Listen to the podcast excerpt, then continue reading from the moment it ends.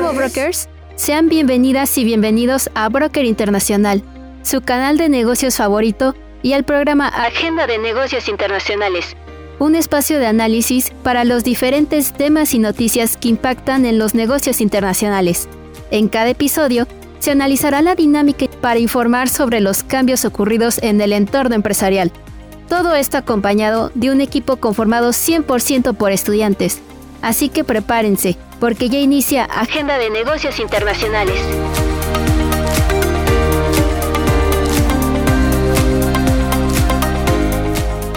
Hola brokers, espero que estén teniendo una excelente semana. Mi nombre es Galia Barca, colaboradora del Observatorio de Negocios Internacionales. Les doy la bienvenida a este nuevo episodio de Agenda de Negocios Internacionales. Esta vez nos acompañan Cristina Aragón, estudiante de Ciencias de la Comunicación en la Facultad de Ciencias Políticas, y Raimundo Abarca, estudiante de Economía en la Facultad de Economía, ambos en la UNAM. Bienvenida y bienvenido, ¿cómo están? Hola, esperando todos y todas se encuentren muy bien. Yo feliz de compartir y estar de vuelta en este episodio. Mil gracias por esta gran oportunidad y por tremenda confianza. Muy bien, muchas gracias. Les agradezco su invitación al podcast. Qué bueno que se encuentran bien. Me alegra saber que también se encuentran entusiasmada y entusiasmado de estar aquí. Para iniciar, me gustaría dar un breve contexto a nuestras y nuestros brokers del capítulo de hoy, en donde abordaremos temas de geoeconomía y comercio. Durante este episodio discutiremos acerca del panorama global del comercio declarado por la OMC y nos adentraremos a platicar del caso muy específico de China con su rara, además sorpresiva desaceleración económica. Esto nos dará las bases para que posteriormente profundicemos en dos casos muy puntuales, los cuales son el Pacto Verde en la Unión Europea y la iniciativa Belt and Road por parte de China. El objetivo es contraponer estos proyectos importantes del comercio y los negocios ante el panorama económico, que expondremos en la primera parte, por lo que invitamos a escuchar este episodio de Agenda de negocios internacionales, que estará muy interesante. Raimundo, como mencionamos en la introducción de este capítulo, debido a las recientes fluctuaciones económicas y geopolíticas, ¿podrías ayudarnos a describir el panorama que se prevé en el comercio a nivel global para 2024? Según la OMC, el comercio global de mercancías crecerá solo un 0.8% en 2023 una fuerte ralentización frente al 2.7 de 2022, debido a factores como la persistente inflación y las políticas monetarias restrictivas en Estados Unidos y la Unión Europea. Para 2024, la organización mantiene sus previsiones de abril y espera que el comercio global de mercancías crezca un 3.3%, estimulado por el aumento lento pero estable del PIB mundial, que la OMC estima será el 2.6 en 2023 y del 2.5 en 2024. Se espera, se Se espera que el próximo año se estabilicen ciertos sectores más sensibles a los ciclos económicos, como los de la maquinaria industrial. Se modere la inflación y los tipos de interés comiencen a reducirse, aunque sigue habiendo con preocupación los signos iniciales de fragmentación en la cadena global de suministro. Concuerdo totalmente que el comercio se está recuperando lentamente. Se ve un mucho mejor panorama para el siguiente año, pero para tomar acciones que mejoran esta situación, debemos entender qué sucedió este año y cómo llegamos a este punto. Según la OMC, ¿cuáles son los factores que han propiciado este panorama? ¿Qué recomienda para hacer frente a los efectos negativos? El economista jefe de la OMC, Ralph Posa, añadió que aunque las tensiones geopolíticas están causando estos primeros signos de fragmentación, afortunadamente todavía no hay una desglobalización a gran escala. Las mercancías siguen siendo, perdón, no, las mercancías siguen produciéndose a través de cadenas de suministro, complejas, pero la extensión de estas parece haber alcanzado cierto estancamiento, al menos a corto plazo. La fragmentación económica global no hará sino dificultar los desafíos y por eso los miembros de la OMC tienen que fortalecer el marco multilateral de comercio evitando el proteccionismo y alimentando una economía mundial más resiliente. Ahora, con esto que mencionas, Raimundo, quiero revisar cómo se traduce esto en un caso individual y local. China ha mostrado estadísticas de un reciente impacto en su economía, en comparación a los dígitos de crecimiento que ha tenido desde su boom capitalista. Cristina, quisiera preguntarte, ¿Cuáles son las principales razones de la desaceleración económica de China desde el 2019 y de qué manera influye cada una? Es importante destacar que los factores a menudo interactúan entre sí, creando un panorama complejo.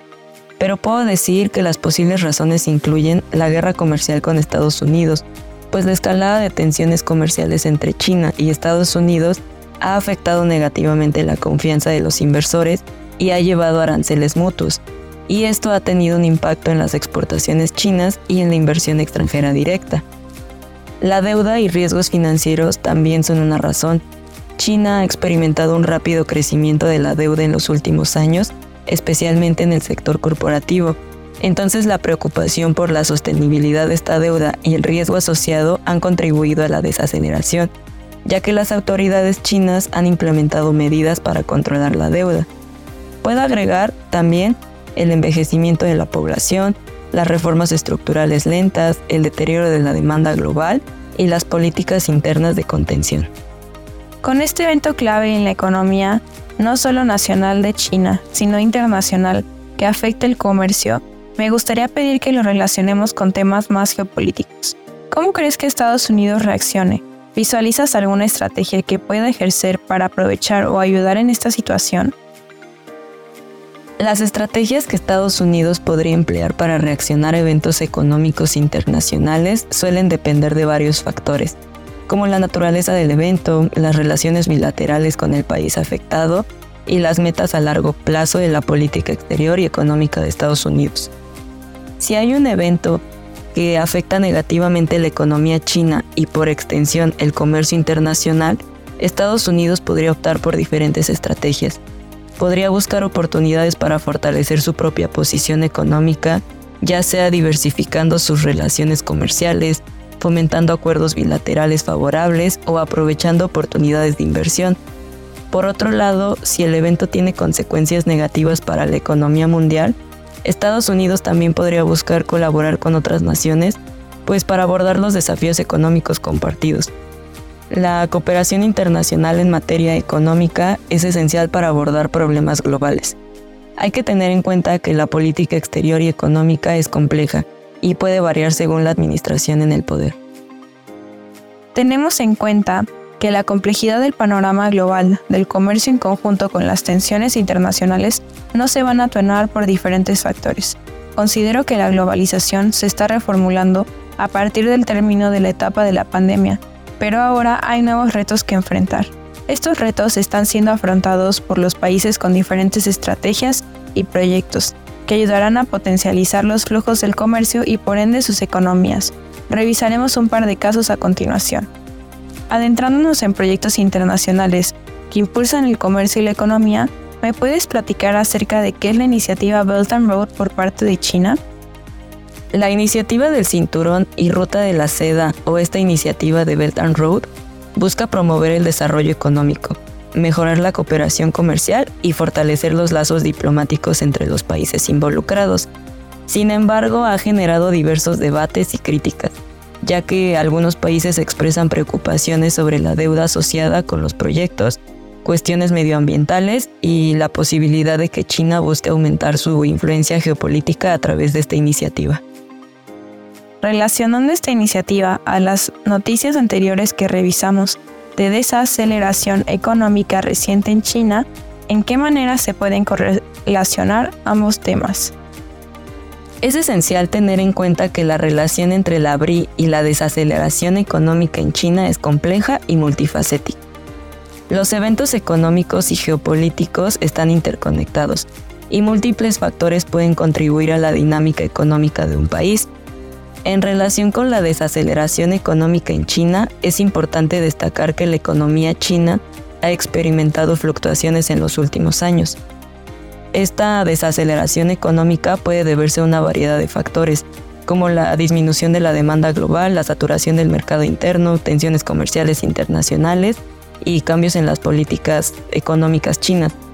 La BRI podría estar relacionada con la desaceleración económica en varios aspectos, como el financiamiento y deuda, el exceso de capacidad vinculada a problemas internos, por ejemplo en ciertas industrias, las tensiones comerciales y geopolíticas, entre otras. Esto es muy interesante en el ámbito del comercio. Como bien sabemos, no es la única arista que debemos de tener en cuenta las naciones para impulsar el comercio, sino que se deben de cuidar otros aspectos como políticas y regulaciones a nivel internacional. Uno de ellos es la Agenda 2030, impulsada por la ONU. El otro caso que queremos revisar es el Pacto Verde Europeo. Este propuesto es uno de los proyectos más ambiciosos de la Unión Europea que se intenta posicionar como líder en materia de sustentabilidad. ¿Existen cambios relacionados con las inversiones destinadas a cumplir los objetivos de este dentro de la región? Solo 9 de los 27 Estados miembros de la Unión Europea podrán tener suficiente margen de maniobra para acomodar objetivos climáticos del bloque, después de la introducción de las reglas fiscales reformadas, advierte un nuevo informe. Esto ha sido resultado de los fuertes gastos de las economías nacionales debido a la crisis del COVID-19, la migración, el conflicto ruso-ucraniano, solo por mencionar algunas actual. Actualmente es un desafío para la Unión, el de cumplir con los 520 miles de millones de euros para cumplir con los objetivos del Pacto Verde. Este desafío se ve reflejado en cómo Dinamarca, Irlanda, Letonia, Suecia serán los únicos países de la Unión Europea con el espacio fiscal necesario para alcanzar el objetivo climático general del bloque y respetar plenamente los términos del Acuerdo de París, mientras que Bulgaria, Estonia, Lituania, Luxemburgo y Eslovenia lograrán alcanzar el objetivo. El primero, pero no el segundo. Esto dejará a algunas de las economías europeas más grandes como Francia, Italia, España y los Países Bajos con una lamentable falta de recursos para cumplir a tiempo la agenda climática.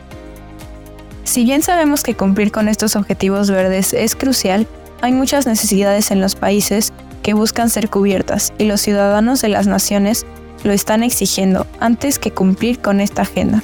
¿Qué posturas se están tomando debido a estos recortes? Algunas de las posturas que podemos destacar son las siguientes. La verdadera razón de ser de nuestra propuesta de reformar el marco de gobernanza económica es poner dos objetivos a la par. Por un lado, reducir efectivamente la deuda a través de una consolidación fiscal gradual y realista y por otro lado, impulsar políticas sostenibles y reformas inclusivas e inversiones que promuevan nuestras prioridades comunes de la Unión Europea, como el Pacto Verde Europeo, dijo un portavoz el viernes. Por otra parte, se nota a académicos más críticos. Estos gobiernos tendrán que elegir entre recortar el gasto público, aumentar los impuestos o tener una inversión verde insuficiente. Sebastián Manga. Sin duda, estos son proyectos muy interesantes a los cuales se contraponen retos muy grandes en cómo hacer que funcionen los flujos de comercio de manera más ágil o inclusive cumplir con una agenda verde. Pienso yo que este tipo de iniciativas son los que darán luz al avance y desarrollo de los negocios globales. Habrá muchas reestructuraciones en las dinámicas que se llevan entre los órganos públicos y privados, pero considero que será en un buen camino. Después de haber analizado estas noticias y contraponerse en este espacio, me interesa mucho escuchar su opinión en cuanto a cómo se relacionan estos eventos a sus respectivas carreras, además de saber qué prevén que suceda en el próximo año con estos temas. En el área de la economía, es importante estudiar el comercio desde diferentes enfoques económicos y así poder tener un panorama amplio que nos permita ser críticos al tomar decisiones financieras, ya sea individuales o que involucren a otros órganos. Considero que durante los siguientes años la economía estará en boca de todos, así como lo está actualmente en Argentina. Creo que puede entenderse en varios factores, pero en resumen la comunicación efectiva, claro, juega un papel clave en la percepción y el funcionamiento de la economía.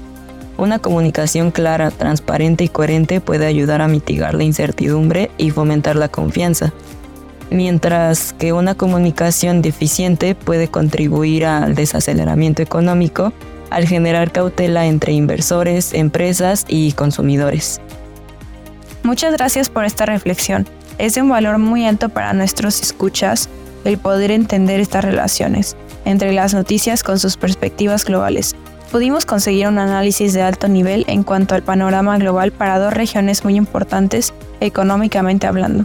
Definitivamente veremos respuestas muy interesantes por todas las naciones involucradas conforme el ciclo de la economía vaya avanzando. Les invitamos a profundizar más en estos temas, ya que seguramente debatiremos de los mismos en este espacio. Les agradecemos ampliamente. Por supuesto, nos encantaría tenerlos de vuelta en otro capítulo. Ahora bien, para finalizar este capítulo, ¿Algo más que les gustaría comentar a la audiencia? Pues agradecer nuevamente esta gran oportunidad de estar con todos y todas aquí. Me despido encantada por todo lo hablado, creado y compartido. Al igual que Cristina, agradecer por este espacio y agradecer a los escuchas por quedarse hasta el final del podcast. Ahí lo tienen brokers, Cristina y Raimundo. De nuevo, muchas gracias por acompañarnos en este espacio. A toda nuestra audiencia, no olviden seguir escuchándonos aquí mismo en Agenda de Negocios Internacionales.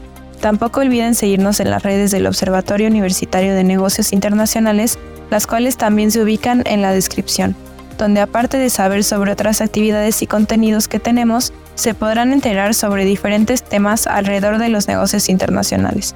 Les acompañó Galia Abarca. Fue un gusto compartir un episodio más de Agenda de Negocios Internacionales. Hasta luego, brokers.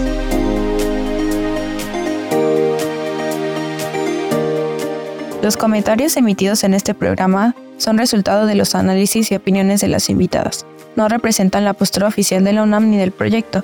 Esta fue una emisión de Agenda de Negocios Internacionales, producto del proyecto PAPIT IA 300-922, Innovación en las relaciones económico-productivas en el capitalismo cognitivo y su intermitencia por la pandemia de SARS-CoV-2. Responsable del proyecto Abdiel Hernández Mendoza. Producción Aarón Miguel Hernández Martínez. Guión Miguel Ángel García García. Conducción Galia Guadalupe Abarca Alarcón. Invitados Ana Cristina Aragón Molina y Raimundo Abarca Alarcón. Musicalización Work the Alex Productions. En la voz Galia Guadalupe Abarca Alarcón. Continúan escuchando Agenda de Negocios Internacionales.